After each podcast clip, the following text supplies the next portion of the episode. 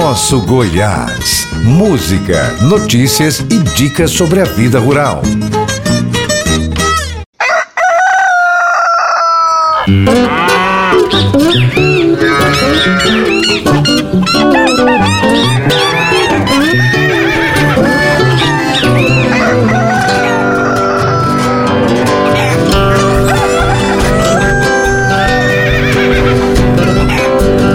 Aquele bom dia para todos vocês. Eu sou Alencar Valadares e começa agora o programa Nosso Goiás. No programa de hoje, vamos conhecer duas tecnologias da Embrapa, o Cibrar e o Aglibis.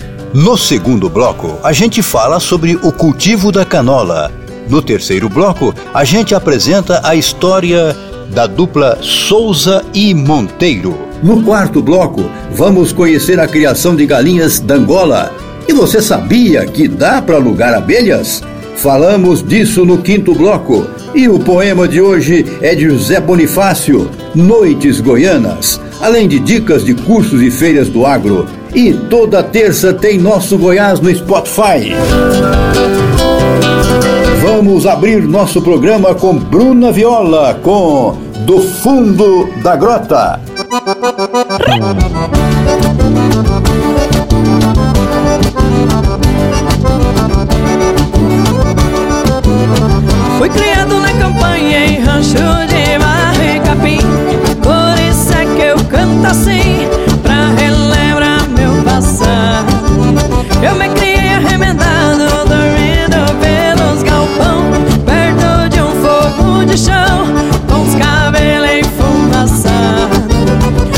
Rompe a estrela d'alva Aguenta a chaleira já quase não clara o dia. Meu pingo de arreio relixa na estrevaria Enquanto uma saracura vai cantando em puleira. Escuto o grito do sorro E lá do piquete relixa outro tordilho. Na boca da noite me aparece um torrilho Vem mijar perto de casa pra ticar com a cachorrada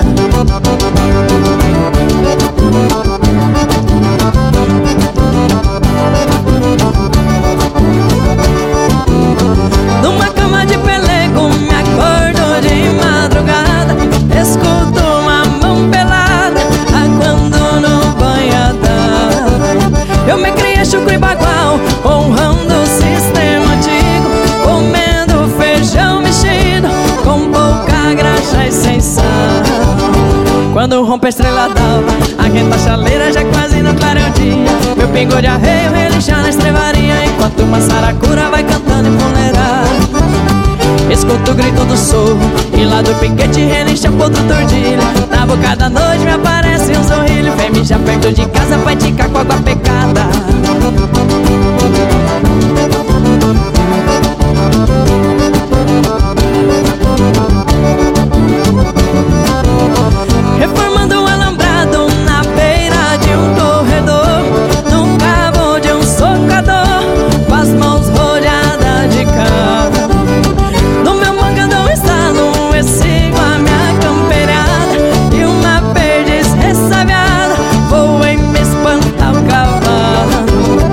Quando rompe a estrela Aquenta a chaleira já quase no clareio dia. Meu pingo de arreio relixa na estrevaria Enquanto uma saracura vai cantando em puleira Escuto o grito do sorro E lá do piquete relixa outro tordilho. Na boca da noite me aparece um sorrilho. Vem mijar perto de casa pra indicar com a cachorrada. Lá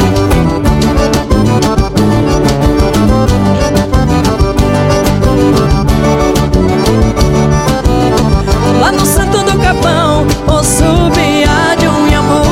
Numa trincheira o jacu, grita o sábia nas pitangas E bem na costa da sanga, berra vaca e o bezerro. No barulho do sincero, eu encontro os bois de canga. Quando rompe a estrela d'alva, aquenta a chaleira já quase no clareio o dia. Meu pingo de arreio relixa na estrevaria Enquanto uma saracura vai cantando puleira Escuto o grito do sorro E lá no piquete relixa outro tordilho. Na boca da noite me aparece um sorrilho Vem mijar perto de casa pra ticar com a cachorrada.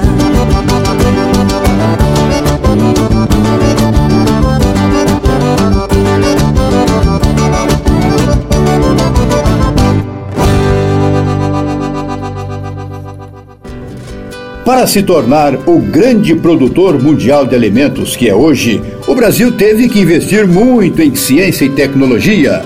Um dos grandes responsáveis por este desenvolvimento é a Embrapa, que ao longo dessas cinco décadas faz da ciência e da pesquisa agropecuária sua maior meta. No programa de hoje, vamos apresentar duas tecnologias desenvolvidas pela entidade, o Aglimpse e o Cibraar. Lançado em 2022, o Cibraar, Sistema Brasileiro de Rastreabilidade Pecuária, é uma tecnologia baseada no blockchain que permite o encadeamento automático das assinaturas digitais de todos os produtos. O pesquisador da Embrapa Agricultura Digital, Alexandre Castro, explica como ele funciona. A matéria é de Wilton Vieira. O Sistema Brasileiro de Agrorastreabilidade, CIBRAR, proporciona o rastreamento de produtos do plantio da matéria-prima até a chegada do alimento à prateleira, por meio da tecnologia blockchain. O pesquisador da Embrapa Agricultura Digital, Alexandre de Castro, dá mais detalhes da tecnologia, diz o que é e como funciona. O CIBRAR, Sistema Brasileiro de Agrorastreabilidade, é uma tecnologia é, que foi desenvolvida pela Embrapa Agricultura Digital. Essa tecnologia utiliza ferramentas de criptografia para registrar e custodiar é, informações de produtos agroindustriais. O nosso projeto piloto foi realizado para a cadeia da cana-de-açúcar, inicialmente, mas hoje pode atender qualquer cadeia agrícola.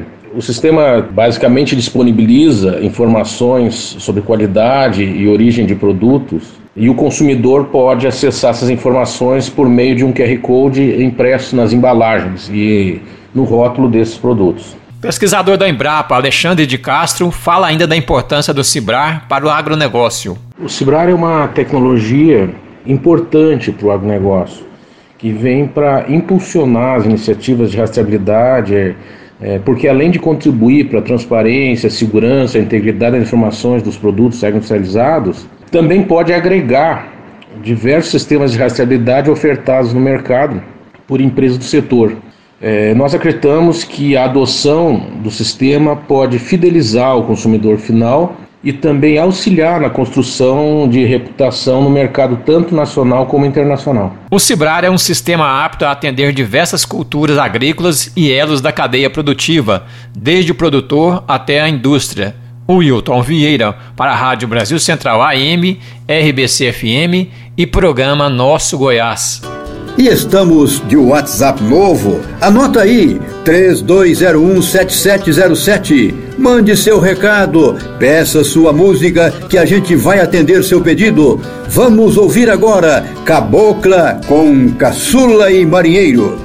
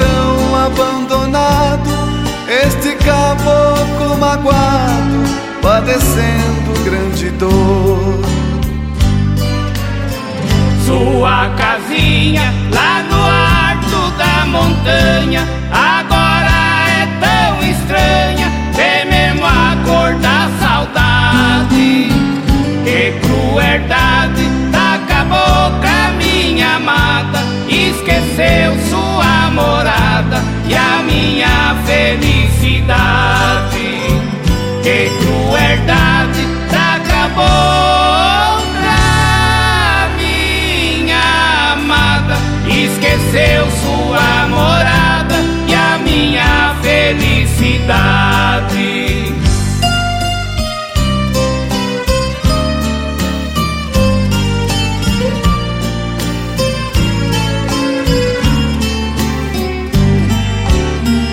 Pede ao santo pra minha felicidade. Eu quero por caridade o amor dessa mulher. Quem tanto quer, quem te ama quem te adora. Tão triste neste rancho de sapé. Me desprezaste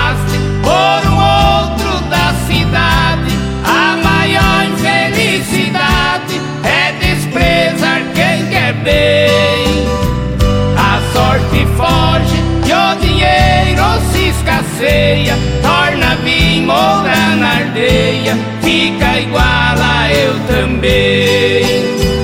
A sorte foge e o dinheiro se escasseia. Torna vinho morar na aldeia, fica igual a eu também.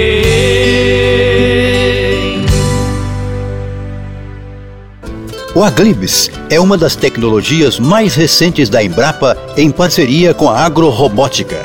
Ela utiliza o sistema LIBS, mesma técnica desenvolvida pela NASA que embarcou nos robôs para a avaliação de solo de Marte. Quem fala mais sobre a tecnologia é Débora Marcondes Bastos Pereira Milori, da Embrapa Instrumentação. A matéria é de Wilton Vieira. Utilizado como ferramenta no mapeamento de solos, o Aglibs auxilia a tomada de decisão nas recomendações técnicas de manejo agronômico. O sistema utiliza o LIBS, a mesma técnica que a NASA embarcou nos robôs para avaliação do solo de Marte. A pesquisadora Débora Marcondes, da Embrapa Instrumentação, explica com detalhes o que é a tecnologia e como foi desenvolvida. O Aglibs ele foi desenvolvido através de uma parceria com a startup Agrorobótica. É, nós, em 2014, fizemos uma demonstração de um sistema com laser para análise de solos embarcado num robô. E o que, que é essa técnica? Eu, eu, tenho um laser de alta energia que, quando eu focalizo esse laser na superfície do solo, ele acaba gerando uma quebra das moléculas ali, da, das substâncias que estão no solo e forma um plasma. E esse plasma ele emite luz. E analisando a luz emitida por esse plasma, nós conseguimos fazer uma análise multielementar, ou seja, conhecer todos os elementos que contém o solo. Então a gente pode quantificar o potássio, o cálcio, o fósforo, o magnésio de uma forma muito rápida. E qualquer elemento da tabela periódica, a princípio, é possível se fazer um modelo de quantificação. E quando a gente associa a esse espectro a inteligência artificial, nós conseguimos também tirar parâmetros mais complexos, como por exemplo a textura de solos, a, o pH do solo. Pesquisadora da Embrapa, Débora Marcondes, diz ainda como a agricultura pode utilizar a tecnologia e fala também do uso para o mercado de carbono. A agrorobótica hoje, ela opera num formato de serviços, então eles fazem o planejamento dos pontos de coleta da propriedade rural através do CAR. Depois eles vão até o local, fazem a coleta. Todo o processo é rastreável, né? Porque eles também visam além da agricultura de precisão, a parte de eh, mercado internacional de créditos de carbono. Então todo o processo é auditável. E aí, após essa coleta, as, as amostras de solo são secas, peneiradas e eles fazem pastilhas para que sejam feitas as medidas né, no, no equipamento Aguilibs. E aí então eles geram mapas, mapas de nutrientes, mapas de carbono e geram recomendações agronômicas baseadas nessas informações, nesse big data que é gerado pelo equipamento. Então todo esse processo, né, é que eles chamam da plataforma, né, e entrega para o agricultor essas recomendações que são extremamente úteis tanto no ponto de vista da agricultura de precisão, né, que traz impactos econômicos, né, usando uh, recursos, né, uh, de, de insumos, né, de forma mais racional, como também impactos impactos ambientais, né, no sentido de você ter uma aplicação que não vai gerar uma contaminação no meio ambiente. E também para o produtor é importante porque deve aumentar a produtividade. Wilton Vieira para a Rádio Brasil Central AM, RBC FM e programa Nosso Goiás. Vamos ouvir com Leandro e Leonardo Dia de Rodeio. E daqui a pouco vamos falar sobre o cultivo comercial da canola. Não saia daí!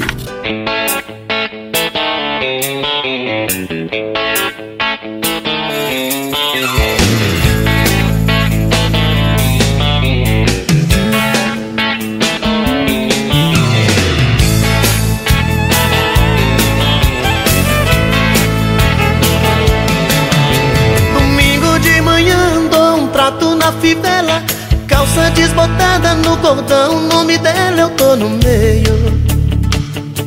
É dia de rodeio. O sol nem bem nasceu e já me pega no caminho. Vou com Deus, Nossa Senhora. Não sei andar sozinho, eu chego reio. Já tô pra lá do meio. Eu chamo na espora, vamos embora, que hoje é dia de rodeio. A festa tá bonita, tem peão rodando laço. Da loira eu quero um beijo, da morena um abraço, eu tô no meio. É dia de rodeio. Tem um sanfoneiro pra ninguém ficar parado. Pro cara que é solteiro, tem mulher pra todo lado e quem não veio tem até pra bicho feio. Chega de conversar, vamos nessa que hoje é dia de rodeio. A boca tá danado, e a gente não tem pressa. Daqui ninguém me tira, o bailão tá bom a beça. Bota na banguela tira o pé do freio. O dia tá tão lindo, é dia de rodeio.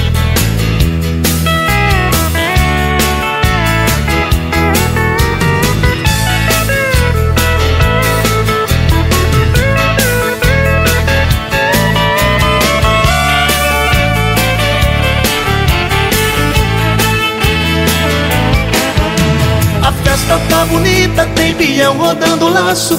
Da loira eu quero um beijo, da morena um abraço, eu tô no meio. É dia de rodeio. Tem um sanfoneiro pra ninguém ficar parado. Pro cara que é solteiro, tem mulher pra todo lado. E quem não veio, tem até pra bicho feio.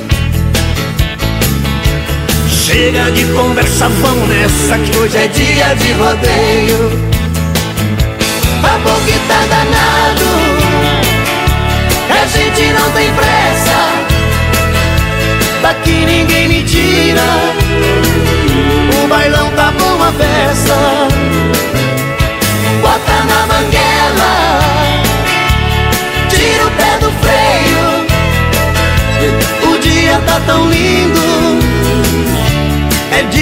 Rodeio.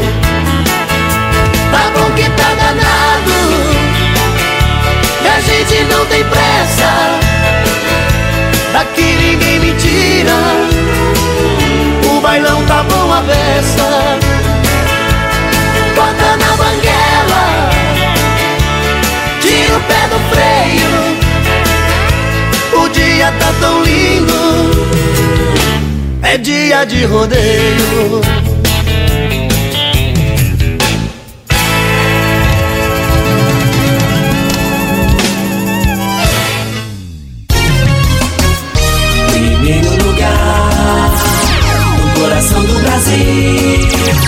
Rádio Brasil Central.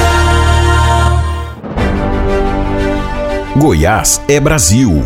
Brasil é o mundo. O Mundo em Sua Casa. Informação, opinião, credibilidade e história. De segunda a sexta, sete e meia da manhã. Na Rádio Brasil Central, FM 90,1, AM 1270. Agora também na TV Brasil Central e no YouTube da TBC. O jornal de todos os goianos, em qualquer lugar do mundo.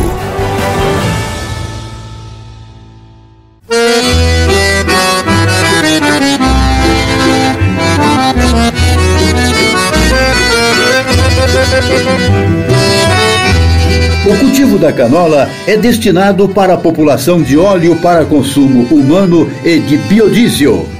O farelo resultante é usado na fabricação de rações por ser rico em proteínas. A canola é uma excelente alternativa econômica para o uso em rotação de culturas, com o trigo, a soja e o milho. Ela diminui problemas fitossanitários que afetam esses cultivos.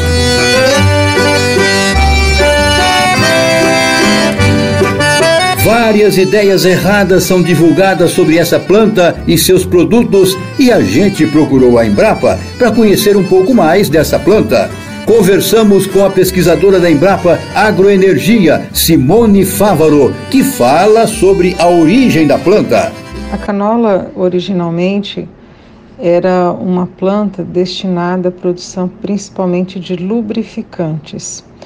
Ela veio da Índia, depois foi para a China, para o continente europeu e chegou até o Canadá, onde na década de 40, em função da Segunda Guerra Mundial, houve uma demanda muito grande pelo tipo de óleo que então a, vamos chamar assim a mãe da canola produzia.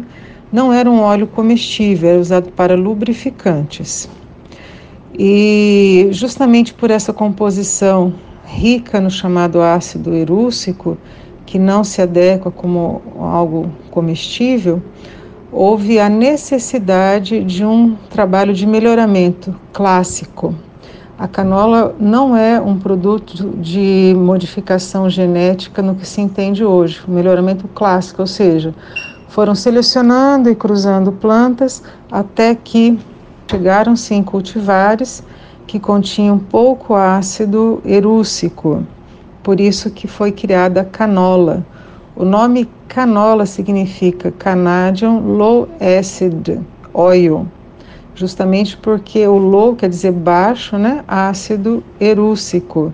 Então é uma planta é, desenvolvida no Canadá e que depois ganhou então outras regiões de produção, constituindo-se hoje a terceira maior fonte de óleo do mundo.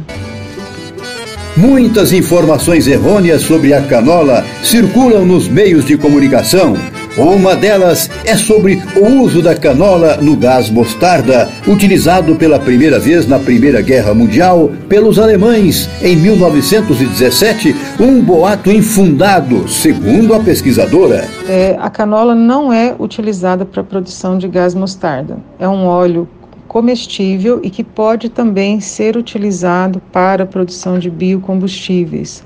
A sua composição tem uma grande quantidade de ácidos graxos, é, tanto do grupo chamado monoinsaturados como poliinsaturados. Os poliinsaturados é o ácido linoleico e linolênico, que são ácidos graxos muito importantes para a nutrição humana. Inclusive, o linolênico, ele é do grupo da família dos chamados ômega 3, então, do ponto de vista nutricional, a canola é um excelente óleo. A presença de ácido erúcico foi eliminada em função do processo de melhoramento que foi realizado, então não há toxicidade no óleo de canola. E existem mecanismos de avaliação e regras, tanto no Brasil quanto no resto do mundo, para uh, garantir ou que assegurem a qualidade do óleo de canola. De onde vem essa lenda urbana da canola, então? A grande controvérsia da canola vem do fato dela ser derivada da couza. O óleo da couza, não refinado, foi utilizado por séculos na Europa e na culinária oriental, em especial na China e na Índia e no Japão. Somente na década de 70 é que estudos começaram a correlacionar a fumaça que era emitida por esse óleo quando submetido a altas temperaturas com o desenvolvimento de câncer do pulmão, assim como a aspiração de qualquer fumaça. Ainda na década de 70, estudos feitos em animais com óleo de couza mostraram que exposição em altas doses e por longo tempo levaram ao desenvolvimento de doenças cardiovasculares. Apesar de nunca terem sido feitos estudos controlados com seres humanos por razões óbvias, governos no mundo inteiro condenaram o uso de óleos ricos em ácido erúcico para alimentação humana e animal. Simone fala da chegada da canola no Brasil. Originalmente, a canola, ela é chamada couza, né? o nome original é couza em português e em inglês chama-se rapeseed.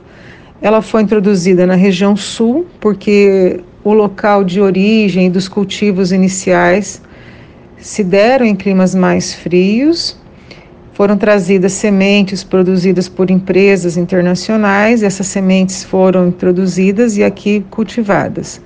Atualmente existe um programa da Embrapa, liderado pela Embrapa Agroenergia, que está fazendo a tropicalização, eh, trazendo então a canola para a região central, principalmente no ambiente de cerrado. Todos os produtos obtidos a partir da semente de canola possuem a certificação Gas generally recognizes a self, o que qualifica sua utilização como alimento. Simone fala sobre o refino desse óleo. Bom, cada país é, permite a adição ou não de determinados componentes, principalmente aqueles que visam evitar a oxidação, aquilo que nós chamamos vulgarmente de rancidez ao óleo. Então, no Brasil são admitidos alguns compostos, isso não só para canola, para qualquer óleo vegetal comestível. Quem legisla sobre isso é o Ministério da Agricultura e o Ministério da Saúde, via a Anvisa, Agência de Vigilância Sanitária. E a canola não é diferente de nenhum outro óleo vegetal, então ela está debaixo é, dessa lei. É, como sugestão, procurar marcas que adicionem, por exemplo, apenas ácido cítrico, que é um composto inócuo para a nossa saúde. A FDA, Food and Drug Administration, ou Administração de Alimentos e Medicamentos em português, que atua nos Estados Unidos, é a equivalência da nossa Anvisa, como explica a pesquisadora, e ela aprova o uso da canola. Canola é um produto aprovado pelo FDA é, que é a, seria equivalente à, à, nossa Anvisa aqui no Brasil, pois existem normas é, para a produção, caracterização, comercialização do óleo de canola como comestível, né? É um dos óleos amplamente empregados nos Estados Unidos e no mundo todo. Então não existe nada que desabone a canola como um óleo comestível. E se você gostou dessa dica ou tem alguma dúvida sobre suas plantas, você pode enviar um e-mail para programa nossogoiás@gmail.com que a gente vai buscar informação para te ajudar com sua horta ou com seu cultivo. E chegou a hora da música. Vamos ouvir do Glacial com Encontrei quem eu queria. Fogo de Viúva com Zé Garoto e Timbaré. Irmãs Castro cantam A Morte da Lourdinha.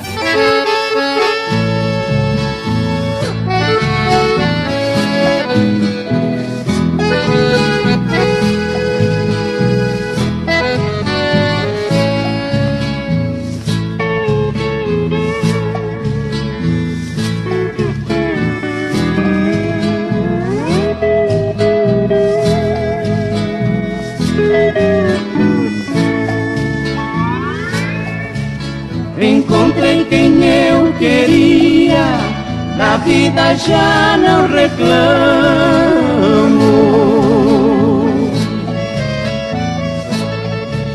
Meu bem, se amar é viver, só vivo porque te amo.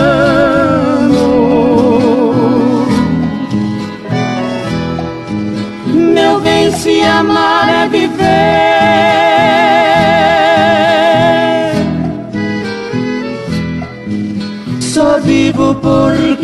Amo.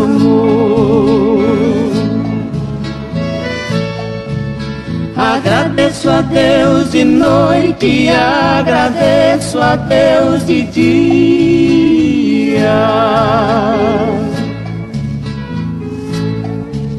Deus pra mim foi bom demais, me dando quem eu queria.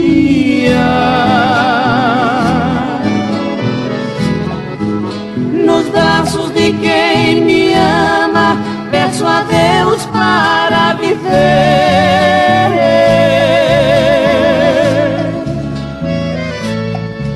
Se eu perder quem eu amo, peço a Deus para morrer.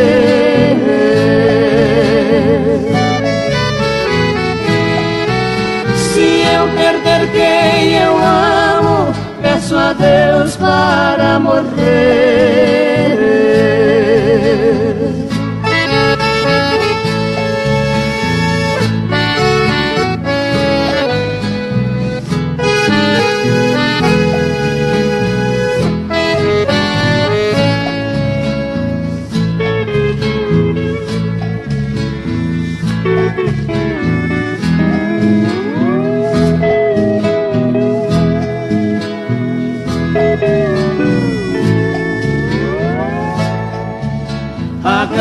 A Deus de noite agradeço a Deus de dia.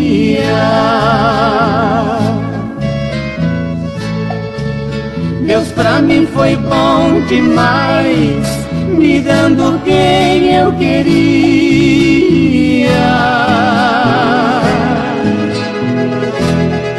Nos braços de quem me ama, peço a Deus para viver.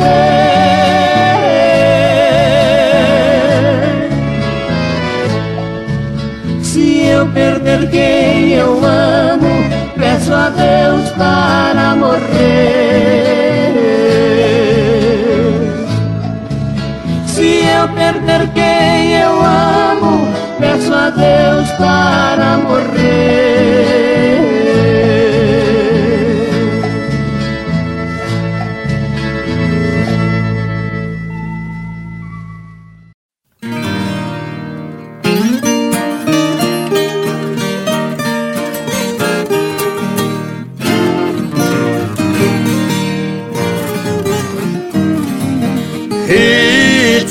Ficou viúva, eu fui velar o defunto. Me abracei naquela uva e chorei pelo presunto. Ritinha se comoveu e já foi puxando assunto. Contou o acontecido, como foi que seu marido foi pra terra do pé junto.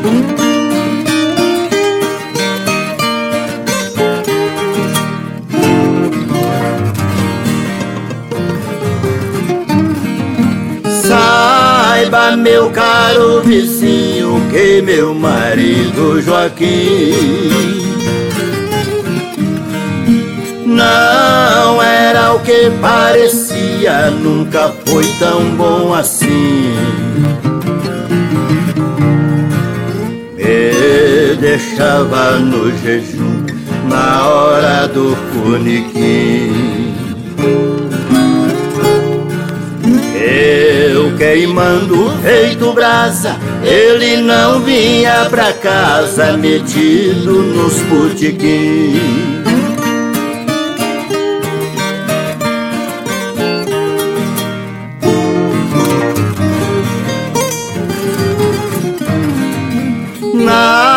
Verdade o pé de cana que na urna tá esticado.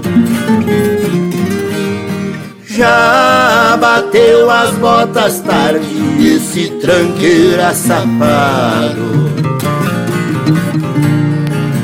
Vivia de olho grande na vizinha ali do lado Danada de perna grossa. Boa pra levar uma coça De pau laço dobrado.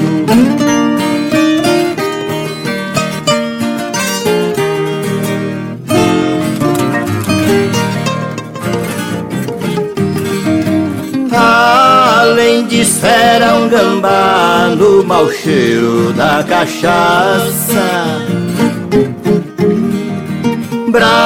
Braços curtos pro trabalho, perna longa pra ruaça. Era levado da brecha, estava sujo na praça. Devia pro seu Romeu, não pagou o pau comeu, estava feito a desgraça.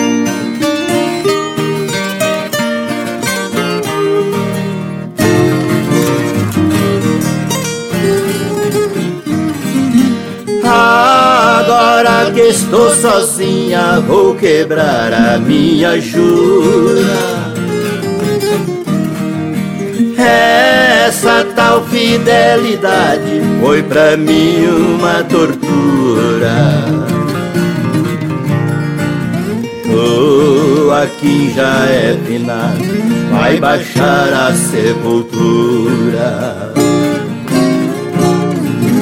Oh, sendo meu vizinho. Se quiser o meu carinho, eu faço esta loucura.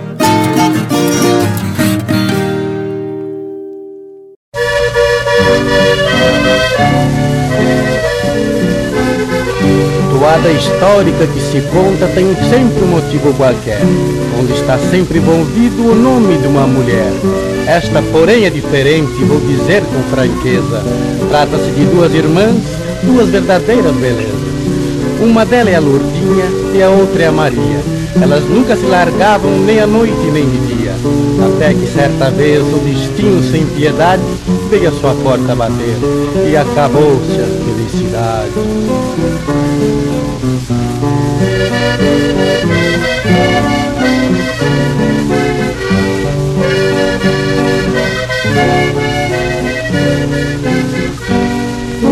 Apareceu moço, era um belo rapagão.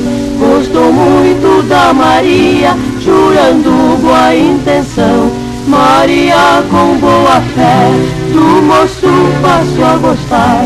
Ele fez o juramento de com ela se casar.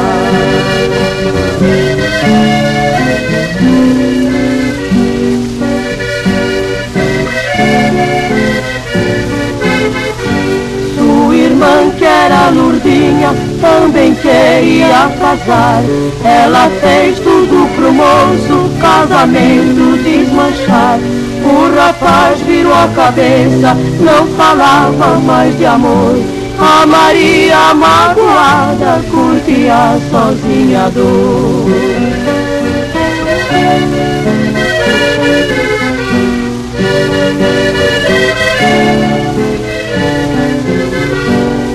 Ela não tinha mais gosto em sabaço em se vingar. E num dia tardezinha foi com ele se encontrar. Ela pegou um revólver e os dois bem atirou, matando sua própria irmã e o homem que ela amou.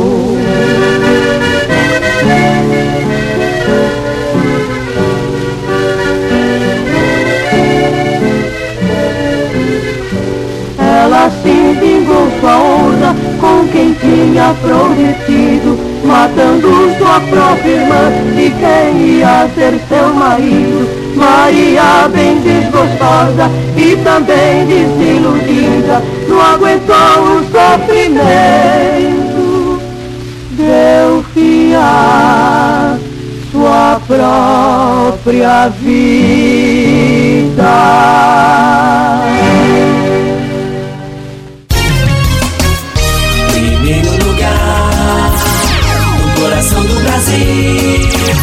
Rádio Brasil Central. Goiás é Brasil. Brasil é o mundo. O mundo em sua casa. Informação, opinião, credibilidade e história. De segunda a sexta, sete e meia da manhã.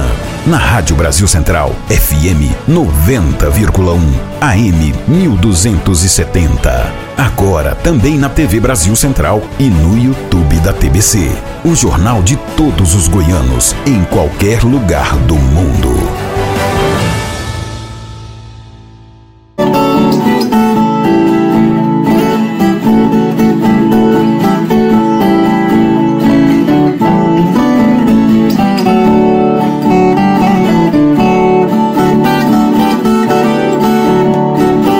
Hoje a história é da dupla Souza e Monteiro. Geraldo Braz de Souza nasceu em Igarapava, no interior do estado de São Paulo, no dia 7 de outubro de 1924, e Francisco Monteiro dos Santos nasceu em Taubaté, no estado de São Paulo, no dia 19 de dezembro de 1930. Ainda na adolescência, Souza se mudou para Taubaté, São Paulo, onde conheceu os companheiros das duas duplas que formou o Pintacilgo e o Monteiro. Existiram duas duplas caipiras que eram Artilheiro e Fumaça e Patativa e Pintacilgo, as quais atuavam em Taubaté e dividiam o palco nos diversos circos, festas e programas de rádio. Ambas as duplas não chegaram a gravar nenhum disco. Até que um dia, em 1952, o compositor Anacleto Rosas Júnior havia chegado a Taubaté, onde passou a morar. Influenciados por Anacleto, as duplas foram desfeitas e o Patativa formou uma nova dupla com o Fumaça, tendo adotado algum tempo depois os nomes de Souza e Monteiro, respectivamente, aproveitando seus verdadeiros sobrenomes para formar o nome da dupla. Vamos ouvir um dos primeiros sucessos da dupla Boiadeiro Bão e daqui a pouco a gente fala um pouco mais sobre essa história.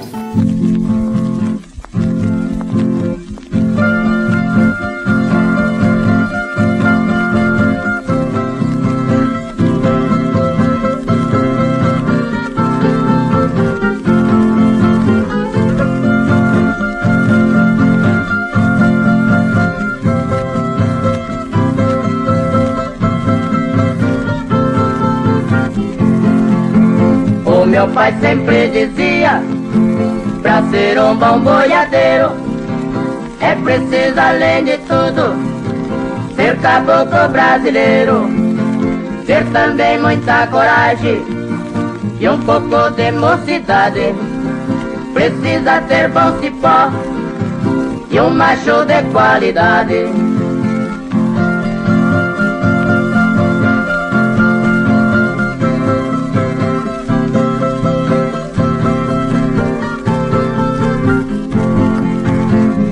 preciso ter bom peito Pra gritar com uma boiada. Ser maneiro no cipó Ser firme numa laçada. Ter pareio de bombacha E também bom par de espora.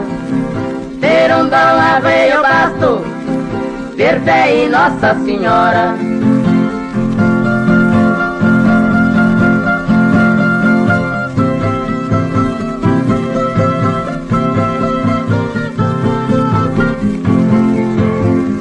precisa ter um pelego e um par de bota gaúcha. Precisa ter um bom fala e uma boa garrucha. Ser um cabra de saúde precisa ser muito forte pra aguentar tempo de chuva quando vai fazer transporte.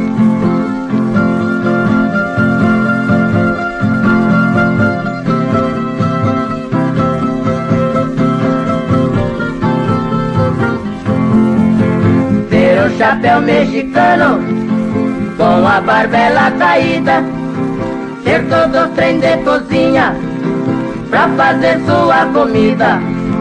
E quem tiver tudo isso pode gritar prazenteiro por esse Brasil afora. Eu sou um bom boiadeiro.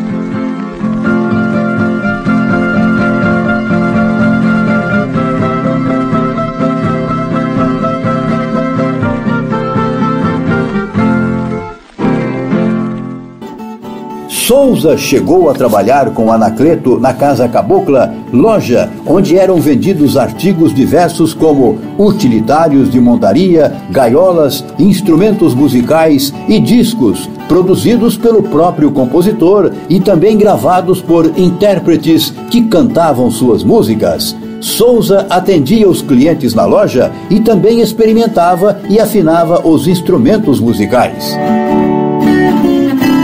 Também foi Anacleto Rosa Júnior que levou a nova dupla à gravação do primeiro disco na gravadora Toda América em 1953, com as marchas campeiras Boiadeiro Bão e De São Paulo ao Rio Grande. No mesmo ano, gravaram o segundo 78 RPM com a moda campeira Vaca Mestiça e O Cururu, A Volta de Canoeiro. Em 1954, Souza e Monteiro gravaram mais três discos, 78 RPM. E em 1957, a dupla gravou dois discos 78 RPM com destaque para a moda campeira Terras do Paraná, Anacleto Rosa Júnior. Em 1959, Souza e Monteiro trocaram a Toda América pela Continental, onde a dupla gravou um disco 78 RPM com a Guarânia Feitiço Espanhol. Goiás Zacarias Mourão e o shot Filho de Guarapuava, Souza Cachoeirinho, que é a música cujo trecho o apreciador ouve ao acessar essa página. Ficamos agora com outra grande composição de Anacleto Rosas nas vozes de Souza e Monteiro, Vaca Mestiça.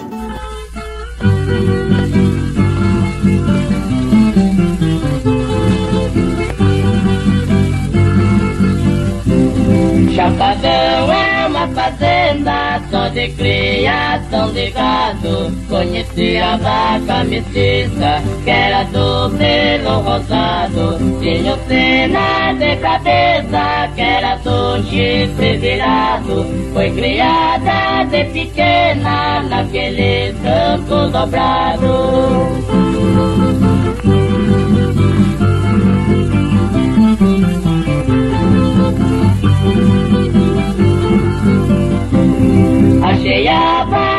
Bonita, cheguei pertinho pra ver. A mestiça acabou terra, vi poeira suspender. Ela veio do meu lado, eu nem pude defender. Mas um peão de coragem só se entrega se morrer.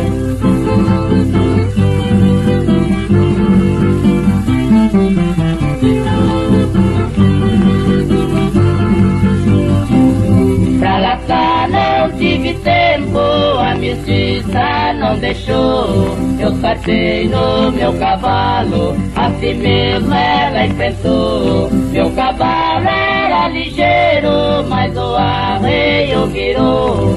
Fui pra pegar a mestiça, quase que ela me matou.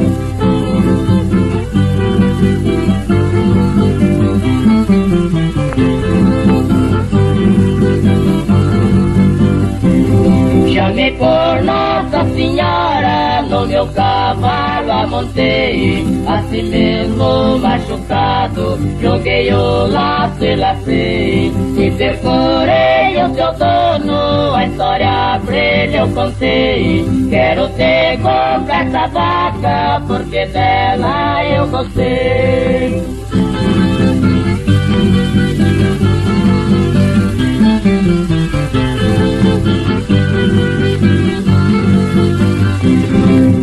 Ele respondeu sorrindo, é a princesa da briada. Foi você o primeiro homem que entrou nessa invernada. Leve a vaca de presente, essa não te custa nada. Se a mestiça hoje é minha, com a letra X foi marcada. Se a mestiça hoje é minha, com a letra X foi marcada. Em 1962, nova troca de gravadora. Dessa vez, no selo Caboclo, a dupla gravou mais um disco 78 RPM, destacando a polca Pequena Homenagem. Foram 13 discos 78 RPM, com 26 músicas no total, o repertório gravado pela dupla Souza e Monteiro. Souza faleceu no dia 19 de julho de 1993 em sua cidade natal, vítima de derrame cerebral, tendo deixado dois filhos, Jorge Luiz Braz de Souza e Josiel Martins de Souza. Francisco Monteiro dos Santos faleceu no dia 5 de dezembro de 1959, poucos dias antes de completar 29 anos, vítima de um acidente com a Kombi, na qual viajava na estrada Marília-Londrina, no interior do Paraná, onde eles iriam se apresentar. Na Kombi faleceram seis pessoas nesse acidente, sendo que o Souza escapou porque já havia chegado antes a Londrina, Paraná. Este bloco fez o uso de informações dos seguintes endereços eletrônicos: www.recantocaipira.com.br www.boamusicaricardinho.com Para encerrar o bloco, vamos ouvir O Filho de Guarapuava, uma das últimas músicas gravadas pela dupla, e daqui a pouco a gente fala sobre a criação de galinha d'Angola.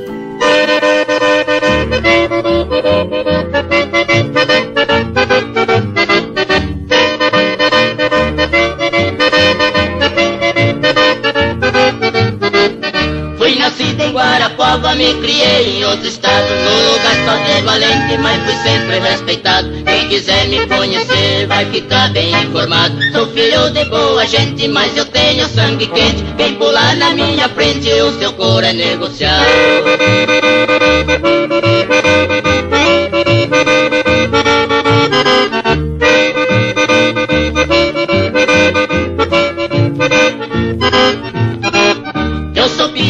viajado e conheço o Brasil inteiro. Viajou de sul a norte e não tenho paradeiro. Ninguém não chora por mim porque sou um forasteiro. Não como nada enrolado, não sou de mandar recado. Não compro nada fiado, se eu comprar pago dinheiro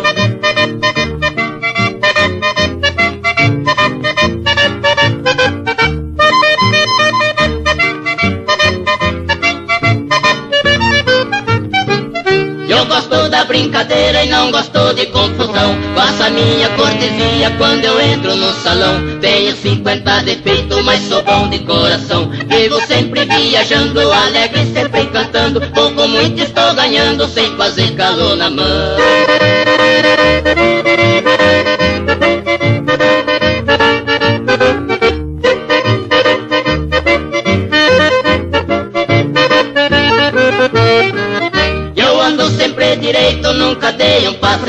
Eu nunca fui na cadeia pra falar com delegado. Pra fazer minhas defesas, eu mesmo sou advogado. Quando eu vejo cara feia, meu sangue ferve na veia. Meu chimite bombardeia e vou saindo bem forgado.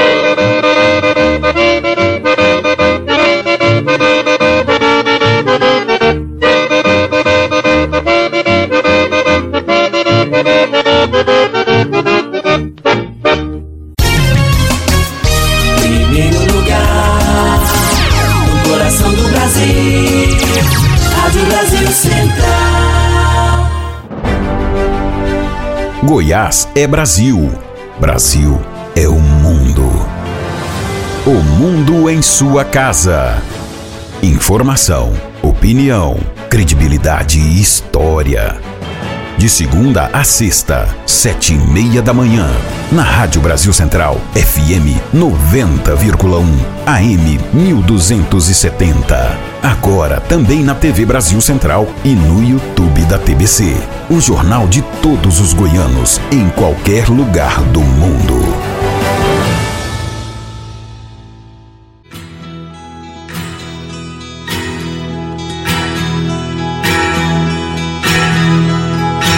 Também chamada de galinha da Guiné, galinha da Índia, galinhola, angolinha, cocá e coquém, a galinha da Angola ainda conta com exemplares nas versões cinza, cinza claro, branca e pampa, que é o resultado do cruzamento da pedrez com a branca. Tem origem na região sul do Saara, na África, e aqui chegou no período da colonização trazida pelos portugueses. Quem conta pra gente um pouco mais sobre a criação da galinha da Angola é o médico veterinário Jonatas Breunig, que começa explicando as principais variedades da ave. As principais variedades criadas no Brasil são a pérola, a lavanda e a branca, e a tradicional capote, que é uma intervariedade, mas que em muitos locais é utilizada como ave ornamental mas não é reconhecida por nenhuma entidade que classifica aves ornamentais ou julga aves ornamentais. A gente tem algumas mutações também no Brasil, principalmente a galinha d'Angola a preta, violeta e a João de Barro. Entre o macho e a fêmea não existe dimorfismo sexual, ou seja, não existe diferença externa entre o macho e a fêmea existe sim diferença de comportamento e também na sua vocalização. O macho é mais quietinho e não vocaliza tanto quanto a fêmea. O tradicional tofraco é apenas feito pela fêmea.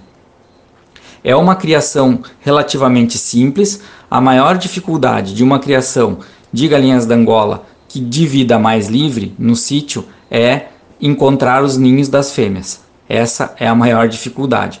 Mas são aves rústicas, não necessitam de nenhuma vacina e é necessário controlar muito bem a verminose e os ectoparasitas. Hoje existem diversas criações comerciais no Brasil, com o intuito principalmente da criação de galinhas da Angola para o abate.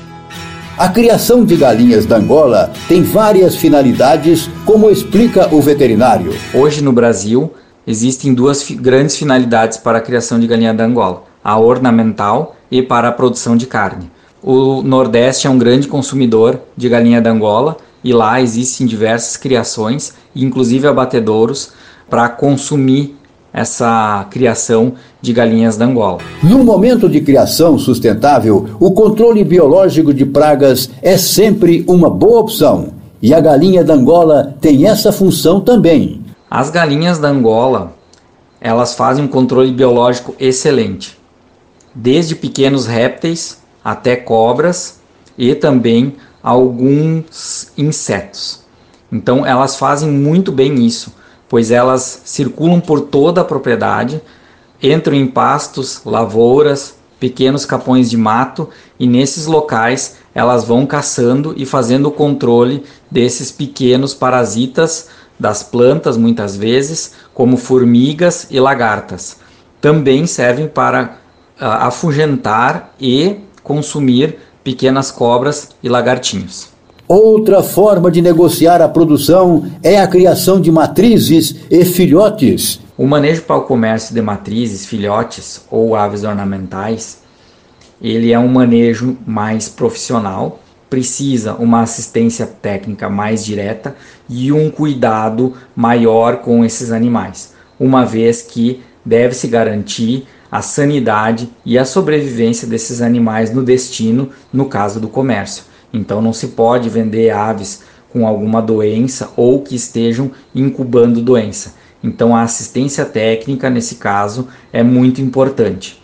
Outro fator importante é o controle dos cruzamentos, para que a gente não tenha consanguinidade ou também, no caso das aves ornamentais, se tenha animais intervariedades, o que não é reconhecido pelas entidades que fazem o registro desses animais.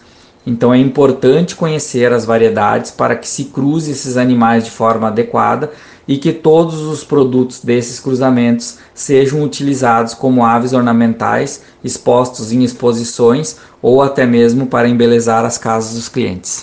O veterinário explica como deve ser organizado o espaço para a criação.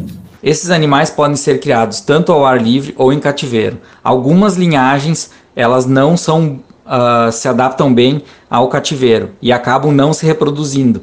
Então tem que cuidar muito na hora de adquirir as matrizes e saber se essas matrizes já estão adaptadas a se reproduzirem mais em uh, cativas, mais fechadas, ou se elas precisam uh, estar ao ar livre para se reproduzir. Esses viveiros eles devem conter uma parte coberta e a outra parte com sol e acesso à chuva. Normalmente a gente faz coberto por tela, porque as galinhas da Angola elas voam muito bem. Então a gente faz coberto por tela e a outra porção ela é coberta para que os animais possam dormir, colocar os ovos e também um, onde a gente coloca a ração e a água. Existem criações comerciais de galinha da Angola em gaiolas, como as galinhas poedeiras que a gente conhece mas são linhagens específicas de alta seleção e alta produtividade. Quanto à quantidade, quanto maior a quantidade de galinhas da Angola, maior é a reprodução. Elas são estimuladas pela quantidade de uh, galinhas da Angola no ambiente. Então, quanto mais aves tem, melhor é a reprodução, sempre cuidando para que não se ultrapasse um macho para cinco fêmeas. Se tiver muitos machos, eles começam a brigar e também começam a machucar as fêmeas. O local interfere bastante na produtividade. Animais de vida livre, eles normalmente produzem menos em função de que passam o dia caminhando e muitas vezes acabam desperdiçando os ovos em locais que não são encontrados pelo proprietário. Então, uma criação mais fechada em viveiros, ela acaba sendo mais produtiva. Jonas explica que a galinha da Angola tem uma alimentação bem diversificada. A galinha da Angola ela se alimenta de diversas uh, fontes. Né? Como eu já falei, ela é uma boa caçadora, se alimenta também de grãos e de rações comerciais. Existem rações comerciais específicas para a galinha da Angola, mas normalmente se utiliza as rações para galinha poedeira ou a rações para crescimento, no caso dos pintinhos de galinha da Angola. A reprodução das aves exige cuidado. A galinha da Angola, ela é uma ave que coloca ovos sazonalmente, ou seja, ela tem uma época de produção de ovos. Aqui no Rio Grande do Sul, elas colocam ovos quando os dias aumentam, ou seja, começam a sua produção de ovos lá pelo mês de agosto e acabam terminando a postura janeiro, fevereiro, quando iniciam também a muda de penas e os dias também já começam a diminuir. Não existe uma técnica específica para garantir uma boa produtividade de ovos. O que a gente deve garantir é uma boa nutrição para esses animais para que eles possam expressar a sua maior produtividade. É claro que esses animais têm que estar em boa idade reprodutiva, animais acima de um ano e também menores de 5 anos. A galinha da Angola é um animal bastante longevo, mas o ideal é que se não ultrapasse 5 anos. Com as, pois aí é corremos o risco de que uh, muitos ovos estejam falhados ou até queda da produção de ovos, principalmente uh, dessas fêmeas mais velhas. As galinhas da Angola não são boas chocadeiras. Se indica colocar embaixo de galinhas ou em chocadeiras elétricas. Jonas fala sobre o investimento nesse tipo de criação. O custo da criação da galinha da Angola, 80% desse custo vai ser com a alimentação das aves. O restante dos 20% é misto de uh, compra de animais, sanidade e instalações. Então, o custo da alimentação hoje é o maior custo na criação de galinhas da Angola. O investimento inicial para a criação é um investimento relativamente baixo, uma vez que se começa com um terno, um macho e duas fêmeas, e os viveiros são extremamente simples, e é uma ave que não existe, não exige grandes cuidados e tem uma boa reprodução. Claro que o retorno vai depender da finalidade. Sistemas de engorda sempre são mais delicados, pois eles dependem muito do preço dos insumos e o valor pago no final pela carne uh, das galinhas da Angola. Então, normalmente, esses, esses criadores que pretendem criar animais para engorda, eu recomendo que eles sejam integrados a alguma algum sistema avícola que já faça o abate desse tipo de animal para que se tenha lucratividade. E se você gostou dessa dica ou tem alguma dúvida sobre sua criação, você pode enviar um e-mail para programa nosso gmail.com que vamos buscar ajuda para resolver seu problema. E chegou a hora da música. Vamos ouvir. Lady e Laura cantam A Força do Amor. Léo Canhoto e Robertinho com Apartamento 37. Lágrimas de Pai com Nenete e Dorinho.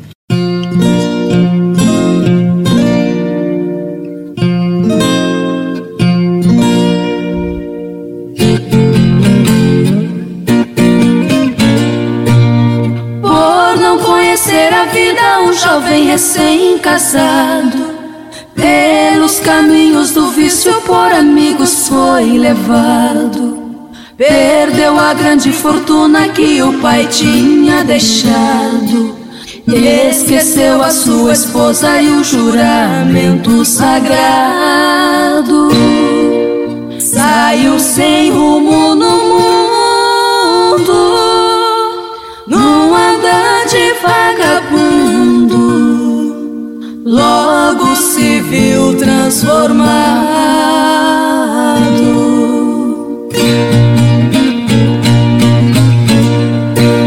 A mulher sentiu o golpe, mas não foi desiludida. Mudou pra cidade grande, enfrentando a dura vida.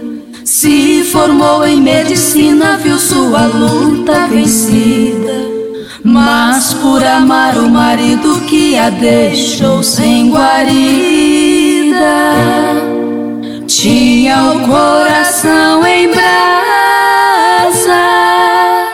Mas um dia em sua casa, um cego pediu comida.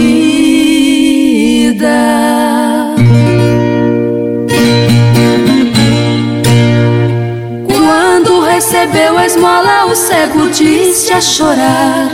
Já fui feliz no passado, mas abandonei meu lar. Fiquei cego num desastre quando eu tentava voltar. A esposa que amo tanto eu queria encontrar. Pela minha ingratidão, quero da morte chegar.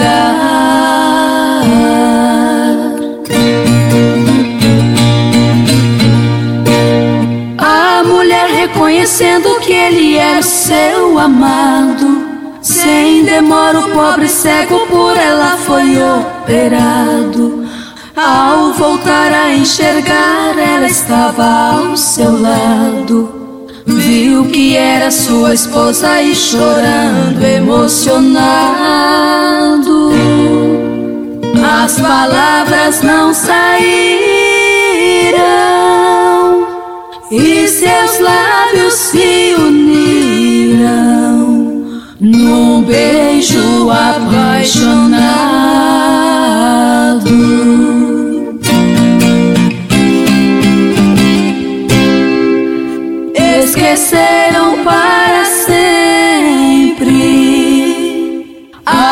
Tristeza e a dor. O lar foi reconstruído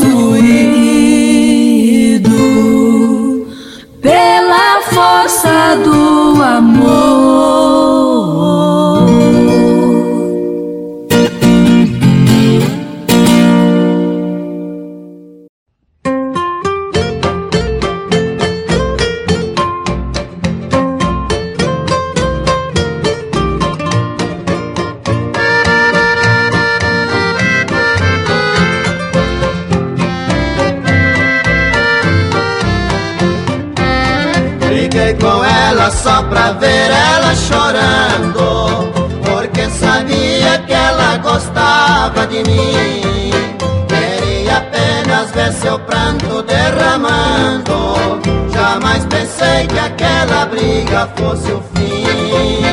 Ela foi embora sem dizer pra onde ia. E eu fiquei triste sozinho a chorar. O sol desceu e a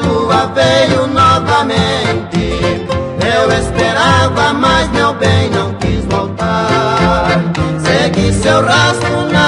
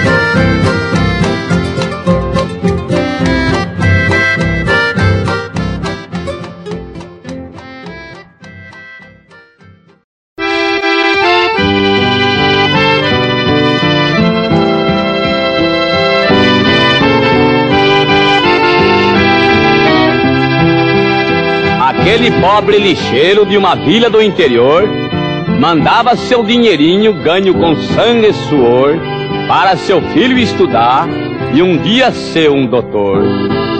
Depois de 26 anos, viu seu sonho realizado. Em São Paulo, seu filhinho se formou para advogado.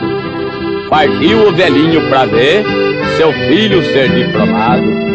Na hora da formatura, o velhinho apareceu. O doutor, vendo seu pai, fez que não conheceu. Estas palavras do filho, pro velho quanto doeu.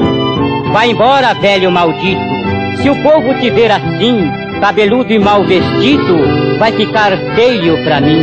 Chorando, o velho saiu, sabendo que era seu fim. Pelas ruas da cidade sem destino, a chorar o pobre velho se perdeu. Todas as portas se fecharam para ele, mendigando viu findar os dias seus.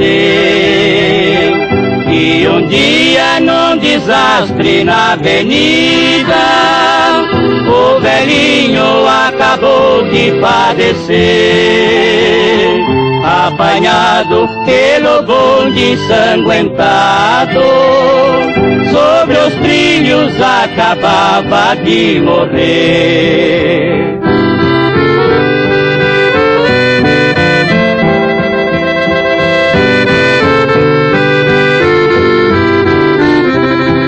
Momento da agonia ainda disse, num sorriso encobrindo a própria dor, deixo a vida satisfeito porque pude assistir o meu filhinho ser doutor.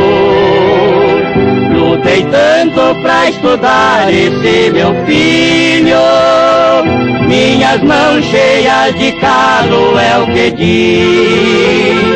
E se agora atrapalho a sua vida, quero a morte para ele ser. Feliz.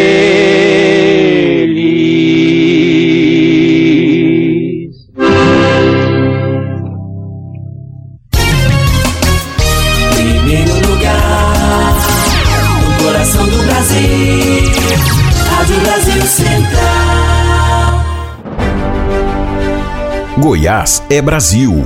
Brasil é o mundo. O mundo em sua casa. Informação, opinião, credibilidade e história. De segunda a sexta, sete e meia da manhã, na Rádio Brasil Central, FM 90,1, AM 1270. Agora também na TV Brasil Central e no YouTube da TBC. O jornal de todos os goianos, em qualquer lugar do mundo.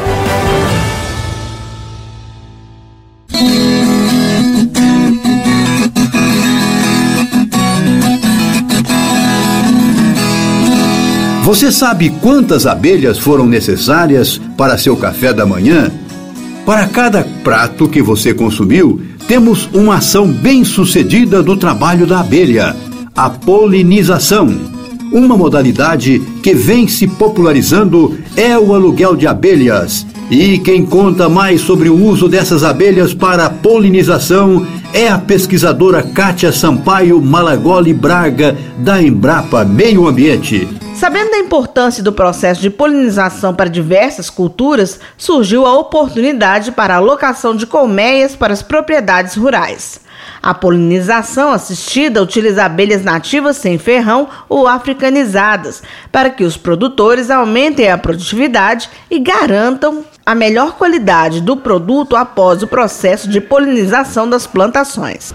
A pesquisadora da Embrapa Meio Ambiente, Kátia Sampaio Malagoli Braga, explica que essas abelhas não são ferramentas biológicas para a melhoria do cultivo, mas são essenciais para esse processo. A criação de abelhas, seja de uma espécie nativa ou exótica, ela pode gerar renda de diferentes formas, como através do manejo de colmeias ou ninhos né, para polinização. Contudo, é importante lembrar que, como qualquer criação animal, a criação de abelhas deve se basear nas boas práticas agropecuárias. A polinização pelo manejo de colmeias de abelhas, ou de ninhos, quando se tratar de abelhas solitárias, né, pode resultar em um aumento na produção de legumes, frutas, grãos e sementes, dependendo da espécie de planta e variedade a ser cultivada. Esse aumento ele poderá ocorrer tanto na produtividade quanto na qualidade do produto, melhorando, por exemplo, seu formato e aparência, elevando o teor de suco ou de óleo, o tempo de prateleira daquele produto, ou seja, a durabilidade né, daquele produto, dentre outros aspectos. Em meu ponto de vista, as abelhas não devem ser consideradas como ferramentas biológicas, por se tratar de animais que podem ser criados zootecnicamente, resultando em uma série de produtos, como ocorre com outros animais de criação, domesticados pelo ser humano. A polinização natural nem sempre é suficiente para a produção agrícola. Isso pode ocorrer em regiões em que a natureza foi deteriorada e também em áreas distantes da vegetação nativa. Portanto, a polinização assistida tornou-se uma alternativa para solucionar esse déficit através da aquisição de colmeias. A vantagem dessa prática, que é o aumento da produção, seja em produtividade, em qualidade ou em ambas, resulta do fato que atualmente o serviço ambiental de polinização, ou seja, o serviço né, realizado naturalmente pelas abelhas silvestres na polinização das plantas, não ocorre mais de forma adequada nos campos de cultivo, por diversos motivos, como pela destruição do hábitat natural onde vivem as abelhas, ocasionado principalmente pelo avanço da agricultura de larga escala, o uso de áreas extensas com uma única cultura e o uso intensivo de agrotóxicos, dentre outros. O manejo de colmeias de abelhas para polinização é uma prática bem estabelecida em diversos países, mas no Brasil essa prática ainda é incipiente, exceto nas extensas áreas de produção de melão, no Nordeste, e de maçã, no sul do Brasil, onde centenas de colmeias de abelha africanizada são instaladas nas proximidades da área de monocultivo com esse objetivo. No Brasil, a prática tem gerado bons resultados, principalmente em culturas de melão, café, morango e maçã. Além disso, esse é um ótimo negócio para os apicultores que recebem em torno de 50 reais por mês para cada colmeia alugada. O uso efetivo desses insetos para polinização não só depende do aumento na sua criação, mas também da conservação e restauração dos ambientes naturais, de modo que na época em que a cultura alvo, né, da polinização não estiver florindo, essas abelhas consigam obter uma dieta diversificada que contemple suas necessidades nutricionais, e isso só acontecerá pela oferta de alimento em flores de diferentes espécies de plantas. As abelhas nativas e exóticas podem ser criadas nas fazendas, onde a polinização se fizer necessária, mas elas também podem ser alugadas. Como o aluguel dependerá do transporte das colmeias e ninhos de um local para o outro, deve-se dar preferência então para as abelhas criadas em regiões mais próximas do cultivo e diversos cuidados deverão ser tomados quanto ao bem-estar desses animais durante o transporte, né, e para o adequado estabelecimento e manutenção dessas colmeias e ninhos nesse novo local. Hoje sabemos que é essencial a conservação de uma diversidade de polinizadores silvestres pela conservação ou restauração dos ambientes naturais, porque mesmo que uma ou mais espécies de abelhas sejam manejadas para a polinização, o resultado do manejo será sempre superior com a contribuição das abelhas silvestres que vivem nas proximidades das lavouras. Além disso, a agricultura não pode e não deve depender do manejo de uma ou poucas espécies de abelhas, nativas ou exóticas, porque eventuais problemas com essas espécies poderá resultar em um impacto gigantesco na produção agrícola.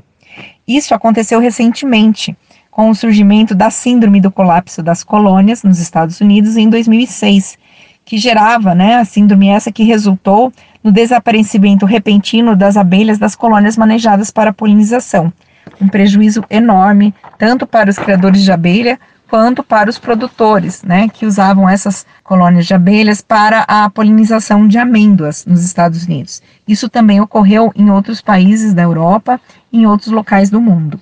Com o aumento da prática de polinização assistida no país, muitas empresas facilitadoras ajudarão os apicultores no correto manejo das colmeias para a manutenção da sanidade das abelhas. Além disso, produtores e apicultores terão vantajosas relações de compra e venda.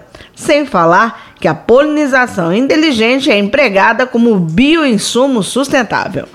Minéia Gomes para as rádios Brasil Central AM e RBC FM. Estamos de WhatsApp novo. Anota aí: 3201 7707. Mande seu recado, peça sua música que a gente vai atender seu pedido. Vamos ouvir Pires e Pirangueiro cantando Briga de Casal.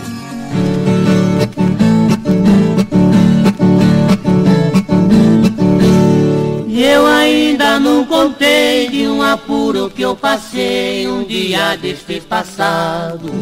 Comecei com brincadeira e a mulher virou besteira, ficou caos complicado.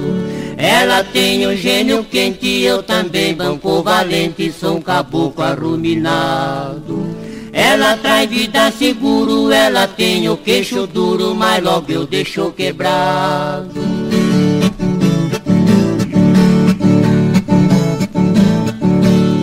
A mulher levanta cedo e eu finjo que tenho medo, fico na cama deitado. A mulher ficou maluca por fartar um pouco de açúcar que o tropé foi começado. Ela fez espalha-fato, bateu bule, quebrou prato, então quadro ficou rasgado.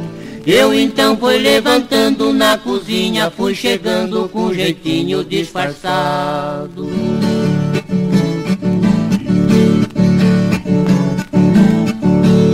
Falei carmo pra mulher, me diga o que você quer que será providenciado. Você diga o que acontece, você quanto me parece tem o sentido virado. Farta açúcar e farta pó, seu cara de bocó, maridinho descarado. Trate disso bem ligeiro, se você não tem dinheiro, vá na venda e compre fiado.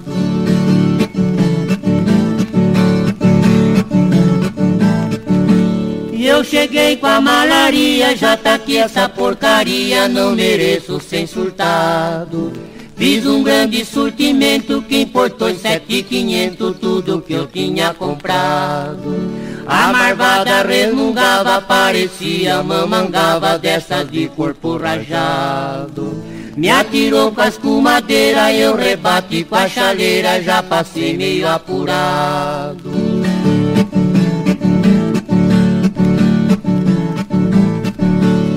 A mulherzinha geniosa começou com tanta prosa que eu fiquei aterentado. A marvada sem razão pegou pau de macarrão, veio vindo pro meu lado. Eu tratei de me escapar nessa hora por azar, então o portão tava fechado. Eu não deixo por vencido porque é bem feio o marido da mulher ser governado.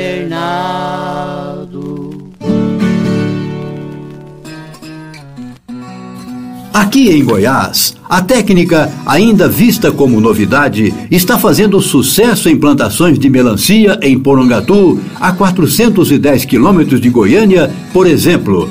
A Embrapa investe no desenvolvimento de tecnologias para a criação e uso sustentável das abelhas sem ferrão, ASF, seu objetivo é gerar renda a partir da biodiversidade brasileira de abelhas e aumentar a produtividade dos cultivos dependentes delas para a polinização. A produção de mel e polinização de diversas espécies de culturas é uma grande contribuição das abelhas nativas para a agricultura brasileira. Quem vem chegando é Raul Torres e Florencio cantando Desabafo.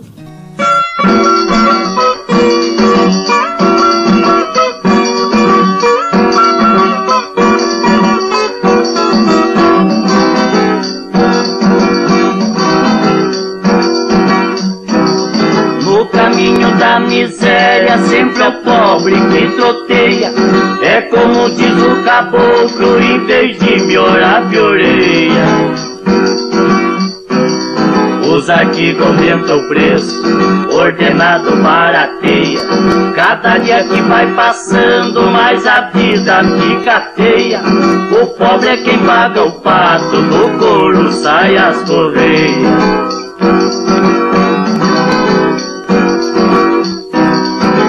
Tubarão faz o que quer, este é o ponto que eu passeio.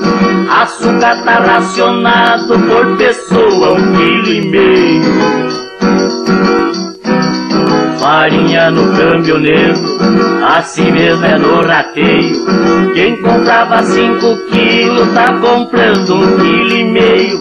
Não tem pão nem pras crianças, leva lanche no recreio.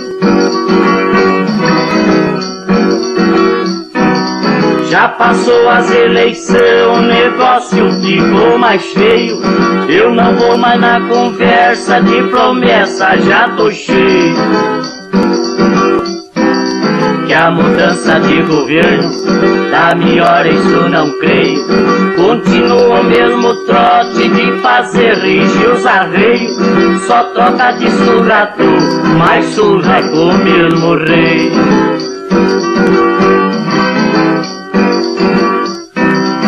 As criancinhas da roça maltratado, cresce feio. Anda tudo lombriguento, sem conforto e sem asseio. Nasce 20, morre 15, vejam só que bombardeio. Quando chega a eleição, candidato faz roteio. Ah, lembra que existe o pobre só na ocasião do sorteio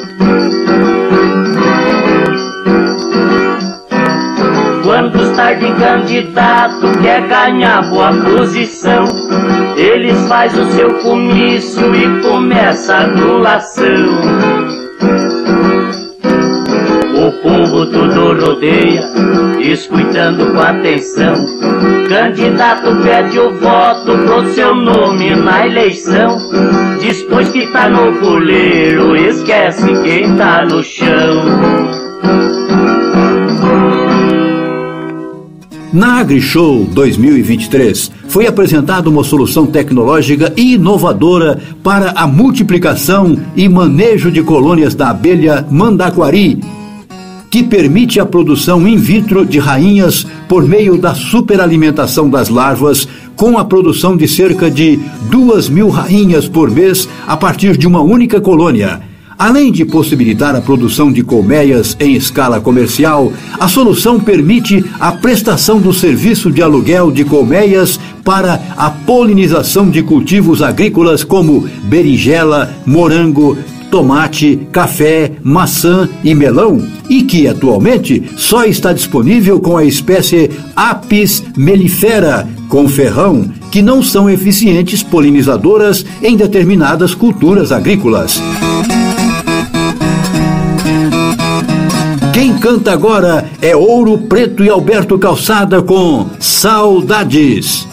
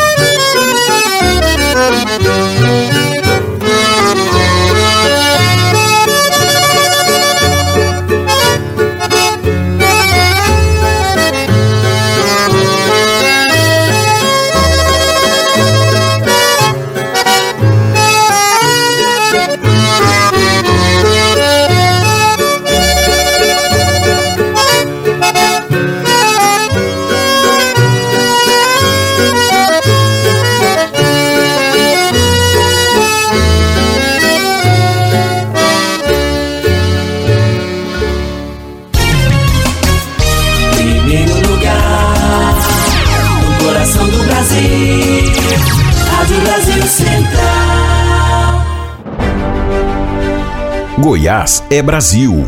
Brasil é o mundo. O mundo em sua casa. Informação, opinião, credibilidade e história. De segunda a sexta, sete e meia da manhã.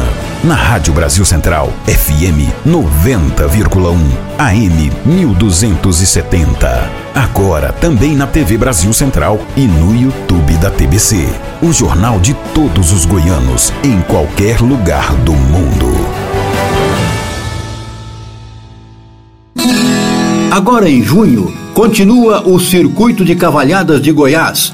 Hoje acontece em Lusiânia, de 9 a 11 de junho em Palmeiras de Goiás e Hidrolina, 17 e 18 de junho em São Francisco de Goiás e de 24 e 25 de junho em Crixás. O apoio às cavalhadas é parte de uma política de interiorização da cultura promovida pelo governo de Goiás por meio da Secult as apresentações receberam entre 2019 e 2022 4,4 milhões de reais em recursos do Estado para montagem de cenário, compra de vestimentas e divulgação, entre outras despesas.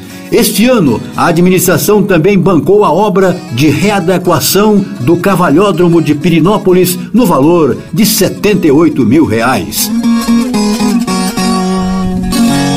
Você ouve agora aquela moda boa, Silveira e Barrinha com Linda Cigana, Tonico e Tinoco com Facão de Penacho, Vieira e Vieirinha cantam O Silêncio do Berrante.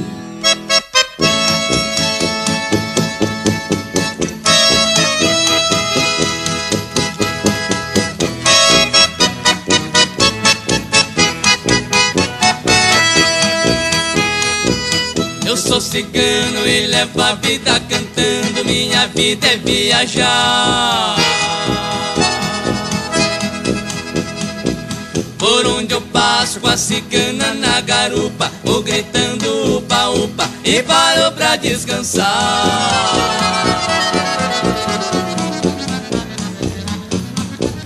Arma barraca lá na da cascata Ergo a rede lá na mata e já começa a balançar. Ô ciganinha.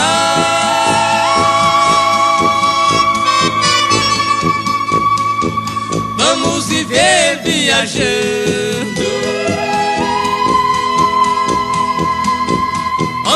minha linda cigana Eu sei que tu ama esse valente cigano. E olhei. E olhei. E olhei,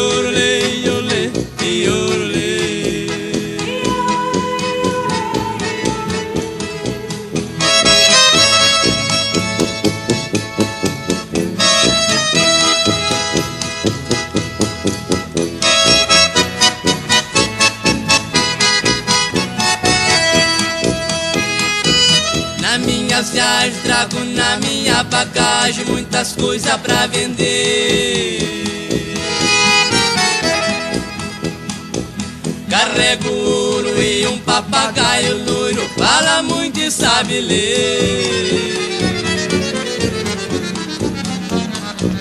Vendendo tropa, trocando cavalo pão, mas só esse coração pra ninguém posso vender. Ciganinha.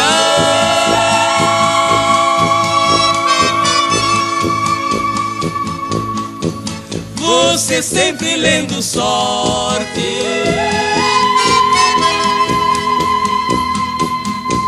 Vamos se arretirando Nós vamos andando até na hora da morte.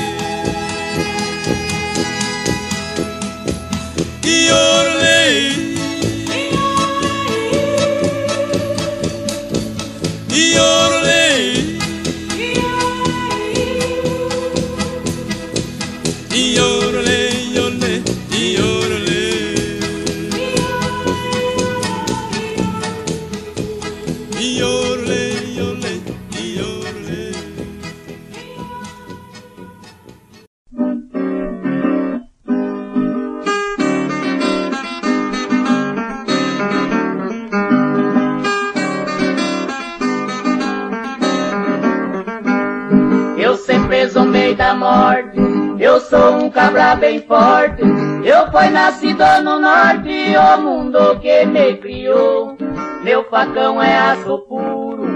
jogo ele seguro, eu brigo até no escuro, não é rotaio que eu dou.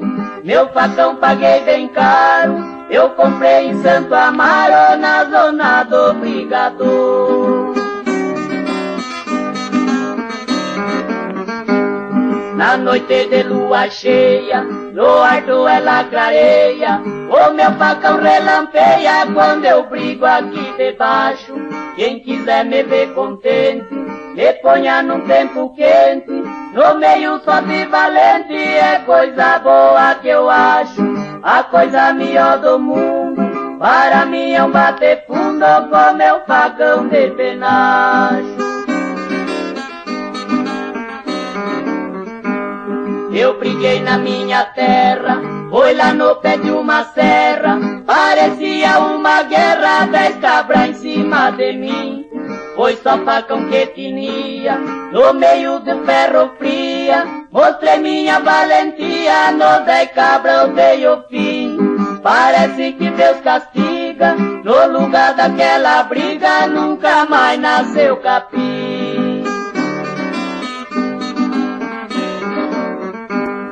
Estou correndo perigo, tenho muitos inimigos. Pra morte eu pouco ligo se ela me, me buscar. Eu sou um cabra largado, e viver já tô cansado. Tenho dinheiro guardado sem saber pra quem deixar. De viver não faço empenho, vou deixar tudo o que eu tenho pra aquele que me matar.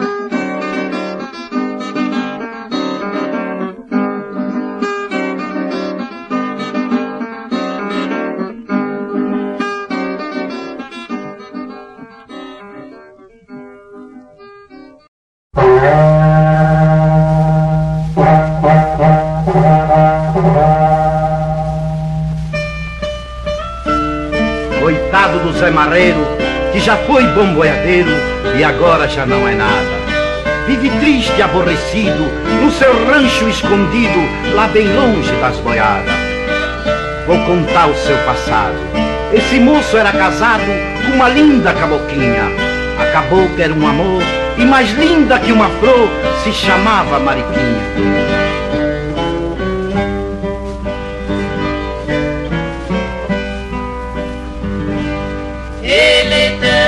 Tanto oitava gado, de Goiás pra outro estado, demorava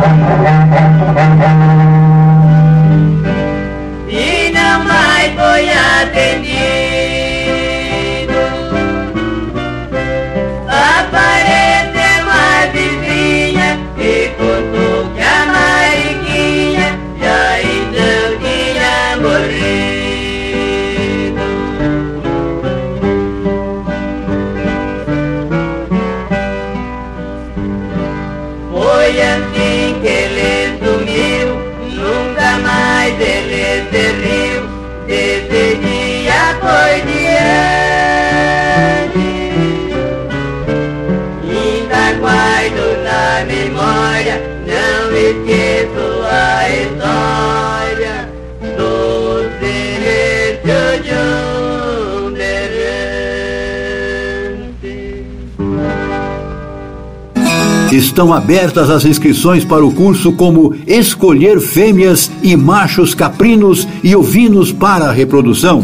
O curso tem certificação e é gratuito. O curso acontece no dia 6 de junho online e tem carga horária de 8 horas. Maiores informações no e-mail cnpc.cursos@embrapa.br. Vamos ouvir Zé Carreiro e Carreirinho canta Ranchinho de Taquara. Zezé de Camargo e Luciano com Uma Hora e Meia. Zilo e Zalo cantam Peão Patife.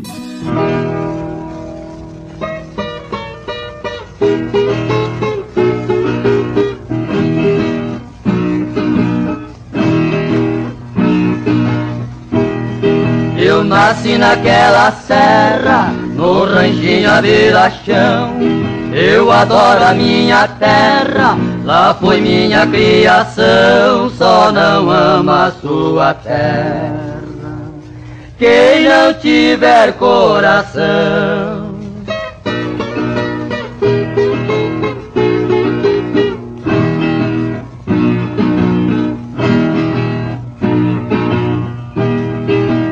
É de taquara, amarrado de cipó. Quando a tarde é noite clara, só se escuta o chororó piando naquelas ruas. Lá pra aqueles cafundó.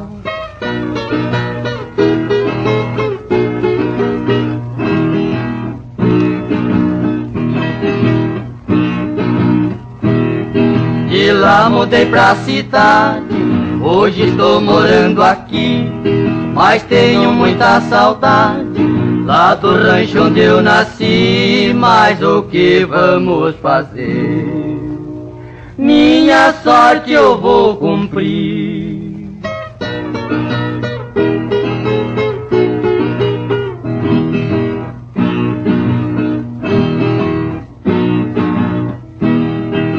Meu destino é cantar, canto quase todo dia, canto pra me disfarçar. Quase só de autoria vou deixar da minha viola. Quando a morte vier um dia.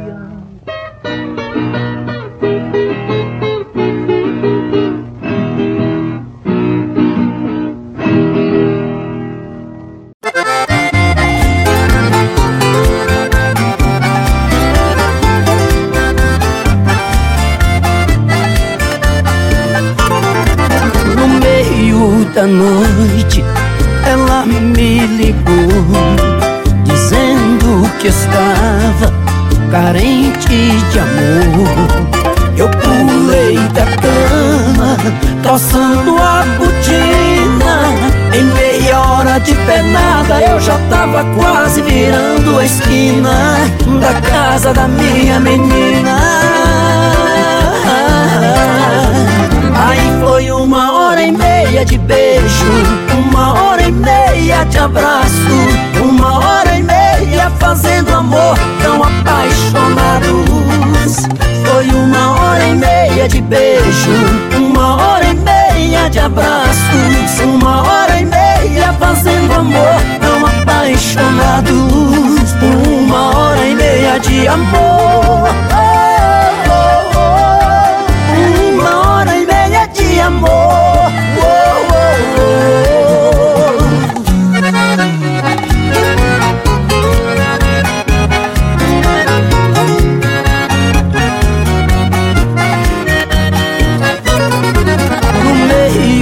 Da noite ela me ligou dizendo que estava carente de amor.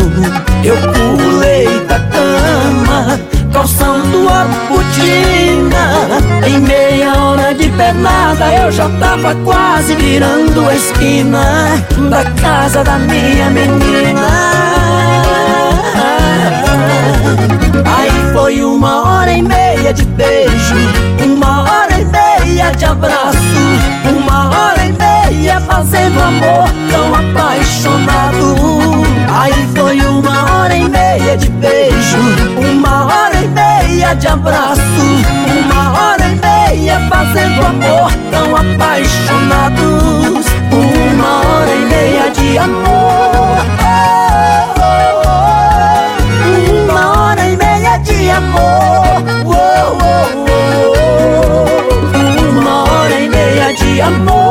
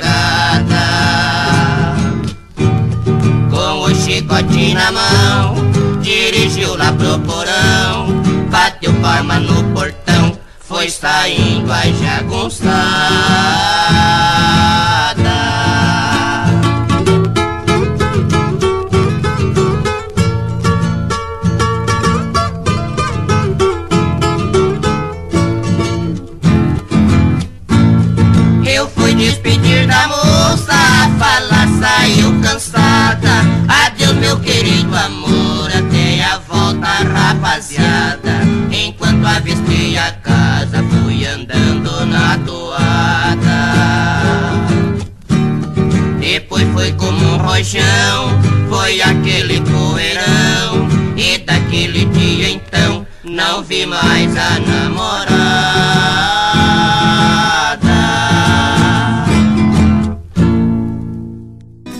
Cristiano Deveras nos apresenta hoje Joaquim Bonifácio Gomes de Siqueira.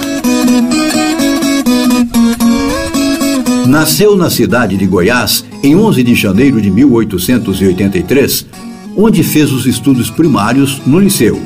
Adulto, viajou para todo o estado como inspetor de fiscalização de coletorias, o que deu a ele ampla realidade de sua época. Ocupou vários cargos na administração estadual, notadamente na área tributária.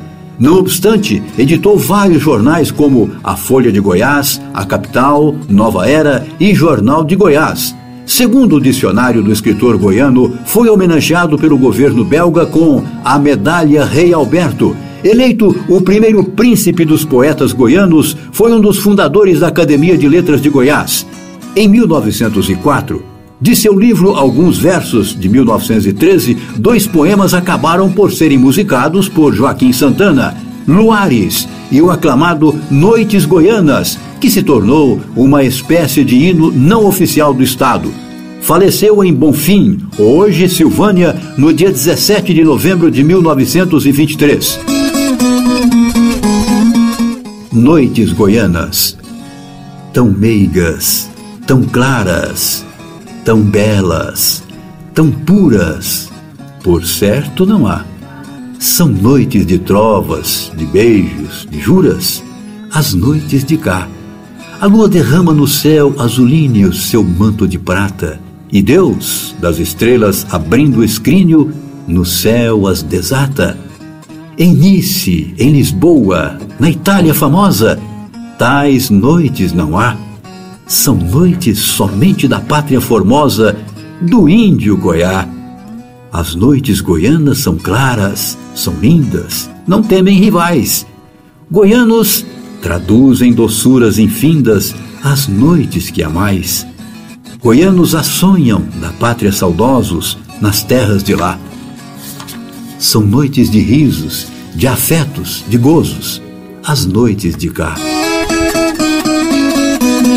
Esse programa teve a apresentação de Alencar Valadares, produção de Minéia Gomes e Jennifer Jacobi, reportagem de Wilton Vieira, produção da poesia Cristiano Deveras e trabalhos técnicos de Eduardo Faria. Vamos encerrando mais um programa. Fiquem todos com Deus. Até a próxima.